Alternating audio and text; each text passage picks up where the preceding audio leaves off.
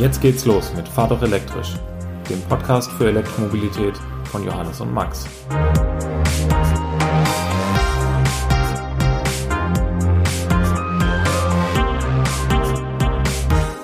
Herzlich willkommen zu einer neuen Folge von Fahr doch elektrisch. Wir sprechen heute mal über etwas weniger Technisches, nämlich über Pflege und Wartung beim Elektroauto. Wir können beide davon berichten, wie man eigentlich mit einem Elektroauto lebt und wie sich das zum Verbrennerdasein unterscheidet. Und wir starten natürlich wie immer mit dem Highlight der Woche, Johannes. Was hat dich diese Woche besonders glücklich gemacht, was die Elektromobilität angeht? Diese Woche ist es ähm, einmal geschäftlich, einmal halbgeschäftlich. Also einmal haben wir mit Eliso eine Ausschreibung gewonnen. Ausschreibungen sind ja immer so ein Riesenspaß mit viel Aufwand vorher. Und diesmal haben wir den Zuschlag gekriegt und es ist ein super tolles Projekt. Und es hat mich sehr gefreut. Und ich sitze heute wieder im, danke sehr. Ich sitze mit äh, meinen Kollegen im Büro und es ist schön, die mal wieder zu sehen. Es sind jetzt noch drei andere da. Wir haben gesagt, nie mehr als fünf. Aber es tut mal wieder gut, im Büro zu sitzen und jetzt auch aus dem Büro Podcast aufzunehmen. Von daher, das ist mein Highlight diese Woche mit der Ausschreibung. Und du? Mir geht's genauso. Ich nehme auch zum ersten Mal im Büro auf und ich habe das Gefühl, es halt ein bisschen. Ich hoffe, dass es nicht zu sehr durchklingt. Ähm, mein Highlight der Woche war, dass ich, ähm, ja, glaube in der Influencer-Szene angekommen bin. Ich durfte während einer Online-Konferenz zu unserem schönen Thema einen Instagram Takeover machen. Stimmt ja. ja Vielleicht hat's der eine oder andere gesehen. Und das hat richtig Spaß gemacht und ähm, hat, glaube ich, geholfen, das Thema ähm, ja, anderen Leuten noch näher zu bringen. Und ja, wir planen schon, das wiederzumachen, wenn die nächste Konferenz stattfindet. Und dann kommen wir auch direkt zum Thema News der Woche. Ich habe mir da was rausgesucht, was für die Interessenten unter euch Elektromobilisten interessant sein könnte. Und zwar hat der ADAC angekündigt, dass weitere Modelle in das E-Auto-Angebot des ADAC aufgenommen werden. Nicht nur der Renault Zoe, den ich ja privat dort lease, zu tollen Konditionen, sondern auch der Nissan Leaf und verschiedene Kia Elektroautos werden da ab Juni zu besonderen Konditionen verfügbar äh, gemacht und ich bin sehr gespannt und das wird sicherlich wieder für viel Nachfrage sorgen. Was sind deine News der Woche, Johannes? Meine News sind diesmal gar nicht im Pkw-Bereich, sondern diesmal im Elektro-Scooter-Bereich, also Elektro-Roller zum Draufsitzen, nicht die zum Draufstehen. Da haben wir in Stuttgart jetzt noch einen zweiten Anbieter dazu gekriegt finde ich einfach cool, dass auch in dem Bereich, also Zweiradmobilität elektrisch, jetzt da auch so viel Nachfrage ist, dass ein zweiter Anbieter in der Stadt überleben und ähm, agieren kann. Fand ich ein cooles Signal. Unbedingt. Ich nutze die Roller echt super gern. Ähm, besonders die von Tier, wenn ich da mal eine Marke nennen darf, die haben einen super nachhaltigen Ansatz und ähm, ein richtig gutes Produkt einfach. Also der Roller. Aber das sind ja die zum Draufstehen. Du meinst die zum Draufstehen. Ich meine die zum Draufsitzen. Also die wirklich wie so ein Moped sind. Die haben wir ah. jetzt halt in Stuttgart auch noch zwei Anbieter. Das heißt, ähm, da kann man dann halt auch wirklich mal so einen acht oder zehn Kilometer Strecke fahren und ähm, so wirklich länger. Nicht nur so von A nach B paar hundert Meter, sondern von Kilometer. Von daher das ist auch ganz cool. Ist so, dass wirklich jetzt, man kann sich komplett elektrisch bewegen. Gibt keine Ausrede mehr. Okay, cool. Nee, also auch die ähm, finde ich genauso toll. ähm, das Stehen ist tatsächlich eher was für so, ich sage jetzt mal, höchstens zwei, drei Kilometer. Keine Ahnung, was da die Statistik sagt. Viel tatsächlich gefahren wird. Ja, kommen wir zum, zum Thema, Johannes. Ähm, sprechen wir zum ersten Mal über die Pflege. Das ist ein relativ äh, kurzer Abwasch, würde ich behaupten. Es unterscheidet sich eigentlich nicht viel zu einem Verbrenner. Ähm, vor allem, ich habe es tatsächlich schon mal gehört, kann man ein Elektroauto einfach waschen? Ja, natürlich. natürlich, aber es, es bietet sich natürlich an, regelmäßig von Hand mit schön viel Schaum. Äh, nee, Spaß im Ernst, man kann es natürlich ganz normal durch die Waschanlage fahren und wie jedes andere Auto waschen. Also da gibt's überhaupt keinen Unterschied. Ja, also ich weiß nicht, ob das damals auch im Scherz gemeint war, als ich das gehört habe, aber nur mal fürs Protokoll natürlich. Ja, ganz normal. Wichtig ist ja aber auch das Thema, ähm, wie ist denn mit Erwartung? Und da haben wir zwar ja wieder unsere verschiedenen Ansätze. Ich, der beruflich den Plug-in-Hybrid fährt, du, der zwei reine Elektrofahrzeuge hat. Und da merkt man ja schon auch den Unterschied zwischen unseren beiden Fortbewegungsmitteln, wie die sich in der Wartung verhalten. Ähm, ich fange mal an, also gerade bei dem Plug-in-Hybrid hatte ich ja damals gesagt, der hat verschiedene Vorteile.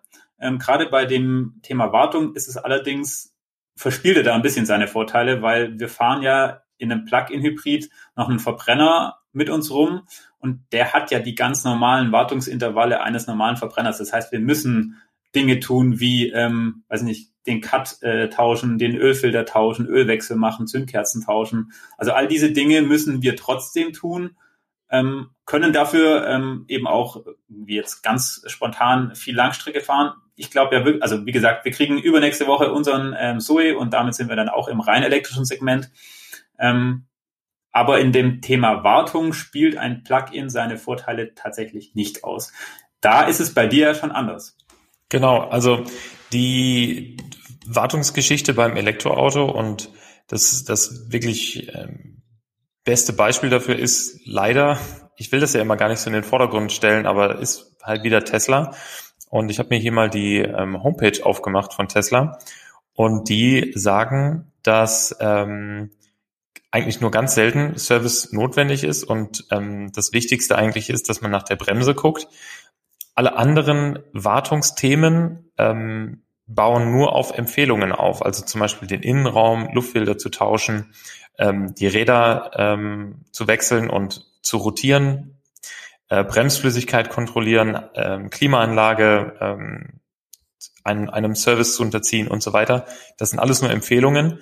Und mir wurde damals bei der Abholung von dem Auto gesagt, dass ich nicht in die Werkstatt kommen muss, nur wenn das Auto das wirklich aktiv verlangt durch irgendeine Fehlermeldung. Und ich kann sagen, ich äh, bin jetzt 50.000 Kilometer gefahren und ich musste tatsächlich noch nicht in die Werkstatt.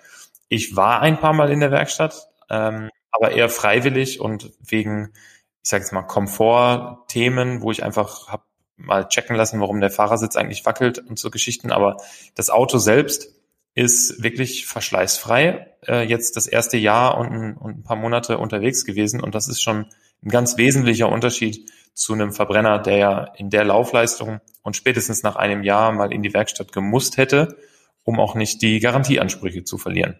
Ja, ich kenne es halt von dem Thema Bremsen. Ähm, da fehlen mir jetzt bei uns im Auto tatsächlich die Zahlen, weil wir das über so einen Firmen-Leasing ähm, beziehen und da ist dann halt ähm, die dieses, dieses Wartungs-Reifentauschpaket ähm, mit dabei. Was die da machen, wie viel die da machen, sehen wir gar nicht. Ähm, aber ich hatte es halt schon öfter gehört und macht auch Sinn, dass ein Elektrofahrzeug, ein reines, ähm, deutlich weniger Bremsabrieb hat, weil man halt über die Rekuperation viel Bremsleistung generieren kann und dadurch die Bremsen schon ein ganzes Stück länger halten als bei einem herkömmlichen Verbrennerfahrzeug, was halt dann irgendwann sich schon ordentlich in den, in den Wartungskosten und den ganzen Instandhaltungs-, Reparaturkosten da niederschlägt. Und am Ende ist es schon bares Geld, das man da, da hinten rausspart. Vielleicht nicht so sichtbar ähm, am Anfang beim Kauf, aber spätestens nach den ersten 20, 30 Monaten, da merkt man, glaube ich, das dann auf jeden Fall. Ja, ich erinnere mich dran, ich bin ähm, vor einer Weile Golf gefahren und bin den auch sehr aktiv gefahren, fast in so einem Fahrprofil wie jetzt den Tesla. Und der hat einfach in den drei Jahren, wo ich ihn hatte, zweimal eine komplett neue Bremse gebraucht. Das waren, ich glaube, 800 Euro jedes Mal. Und ähm, beim Tesla fällt das vielleicht nur halb äh, so häufig irgendwie an und dann sind das ein paar hundert Euro, die man wirklich sparen kann. Das macht echt Spaß, ähm, dieses Geld nicht auszugeben. Und ich glaube, viele, ähm, die eben Verbrenner fahren, haben das irgendwie so akzeptiert, ne, dass einmal im Jahr irgendwie eine größere Rechnung kommt. Und beim Elektroauto kann man sich einfach freuen, schon wieder ein Jahr rum äh, oder, oder gewisse zigtausend Kilometer ohne. Und nichts passiert. Ja, genau. Wir wollen natürlich nicht unter den Tisch fallen lassen, dass das Auto instand gehalten werden muss.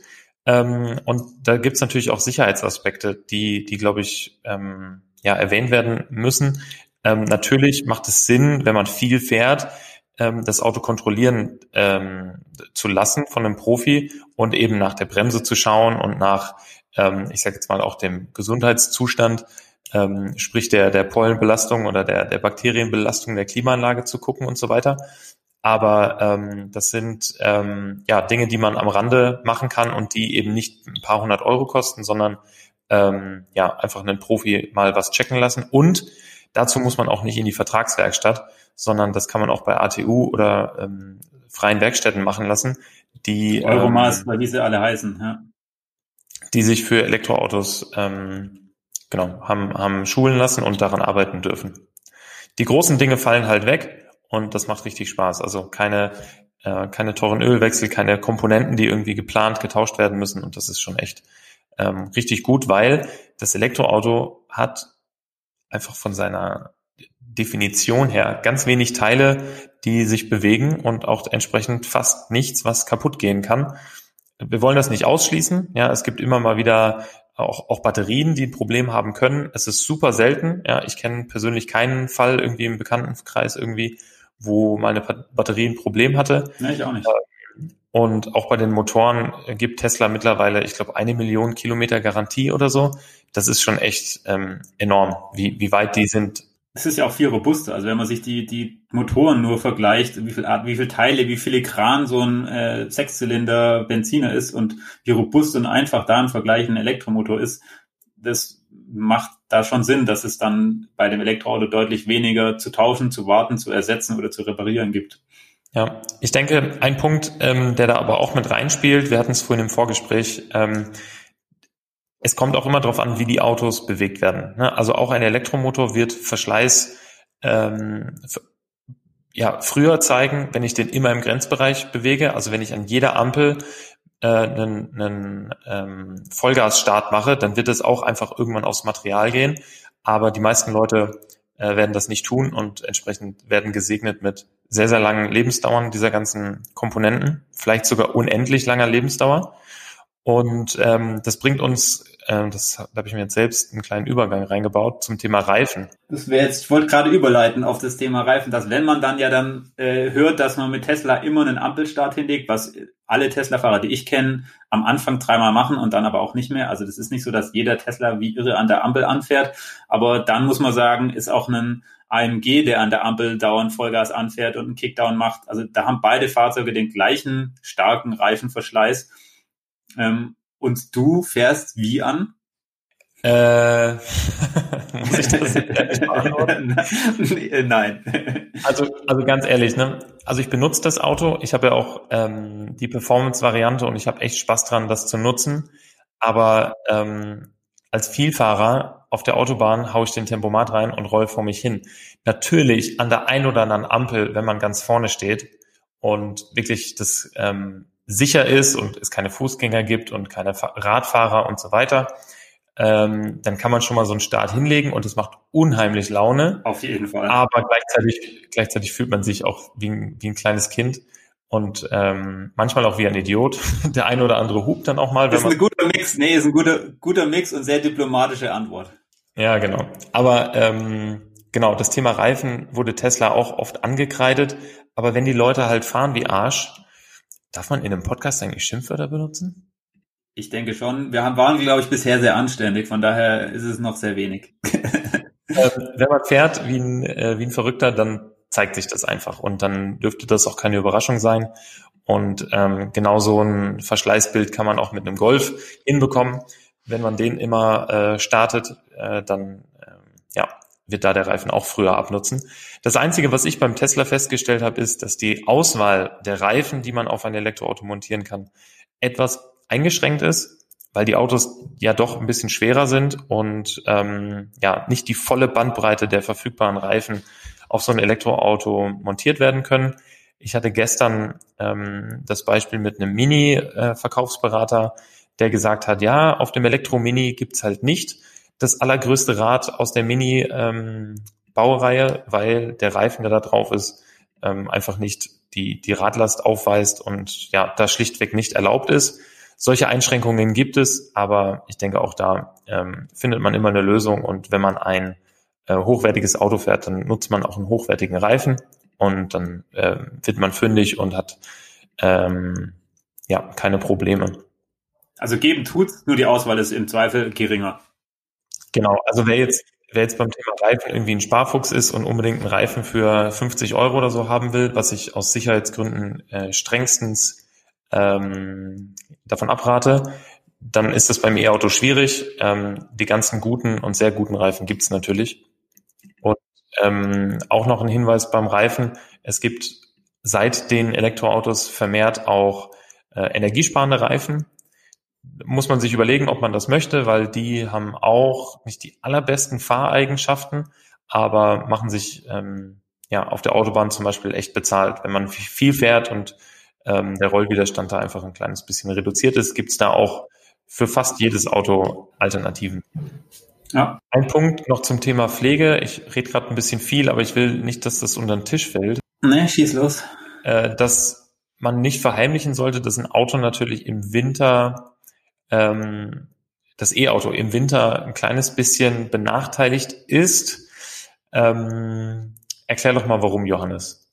Na, ist tatsächlich, würde ich das benachteiligt gar nicht so sagen, sondern mit man muss ein paar Dinge oder sollte ein paar Dinge beachten, wenn man es pfleglich behandeln will. Ähm, und dass man, wenn ein Elektroauto über Nacht bei minus 10 Grad draußen stand und man dann danach eine Langstrecke fährt und wie irre drauflatscht, dann ist das natürlich auch irgendwie für die Batterie nicht zuträglich, sagen wir so. Ähm, und deswegen empfiehlt es sich dann halt entweder das vor zu konditionieren und da ein bisschen ähm, den Akku ähm, oder auch den Innenraum vorzuwärmen, vorzubereiten oder dann halt entsprechend sanft anzufahren und vielleicht auch nicht gleich die 1000 Kilometer zu reisen oder wenn dann eben ähm, mit gemächlicher Fahrt anfangen, so dass ich ähm, das Batteriesystem einfach auf die Temperatur und die Umgebung einstellen kann. Ähm, ich würde halt das wieder vergleichen wollen, dass man sagt, ähm, die, das Verbrennerfahrzeug über Nacht bei minus 10 Grad draußen, da ist der Verbrauch auch am den ersten 10 Kilometern oder 20 ähm, deutlich höher und ähm, so, so muss man es dann wieder vergleichen, so dass man nicht sagen kann, das Elektroauto hat einen Nachteil, sondern es ist, ähm, wenn man es pfleglich behandeln will und ähm, den, den Wert erhalten will, dann lohnt sich einfach gewisse Regeln zu beachten. So würde ich es vielleicht formulieren. Oder wie würdest du es sagen? Ja, genau. Äh, wir gehen beim Tipp zum Thema gleich noch genauer darauf ein, worauf wir hinaus wollen. Aber ähm, es gibt ja nicht ohne Grund diese, diese Diskussion um den Kaltstart bei einem Verbrenner. Das ist einfach nicht gut für so ein Auto. Und ähm, besonders die Batterie beim Elektroauto mag das nicht. Und ähm, damit habe ich schon wieder eine Überleitung, glaube ich, selbst gemacht. Ähm, was ist denn der Tipp an der Stelle? Und zwar bietet das Elektroauto, weil es ja komplett elektrisch ist, ähm, die Möglichkeit, dass man auch, wenn das Fahrzeug steht, die Heizung starten kann. Das nennt man Vorkonditionierung und in manchen Autos kann die Heizung sogar den Akku vorwärmen. Und das macht man geschickterweise, wenn das Auto noch angeschlossen ist, zum Beispiel an der Wallbox zu Hause. Und dann wird die Energie, die die Heizung verbraucht, eben aus der Wallbox bezogen und nicht aus dem Akku. Dann kann man auch im Winter mit einer warmen Batterie und einem warmen Innenraum, was ja auch nicht selbstverständlich ist im Winter, wenn ich das mal erwähnen darf, äh, losfahren und hat gar keine Effizienzeinbußen mehr, weil das Auto eben schön warm ist und sich mit den Witterungsbedingungen nicht mehr auseinandersetzen muss. Ähm, das ist wirklich ein tolles Feature und das bietet echt jedes Elektroauto, weil die Heizung natürlich in jedem Elektroauto auch elektrisch ist. Und die Elektroautos sind alle sehr modern, bieten vernetzte Services und deswegen kann man meistens mit einer App drauf zugreifen und das ist richtig, richtig bequem. Ja, Vorkonditionierung ist wirklich ein sehr angenehmes äh, Feature, was da bei Elektroautos noch mitkommt. Mein Tipp zum Thema ist heute mal eher eine Hausaufgabe für alle Hörer und Hörerinnen.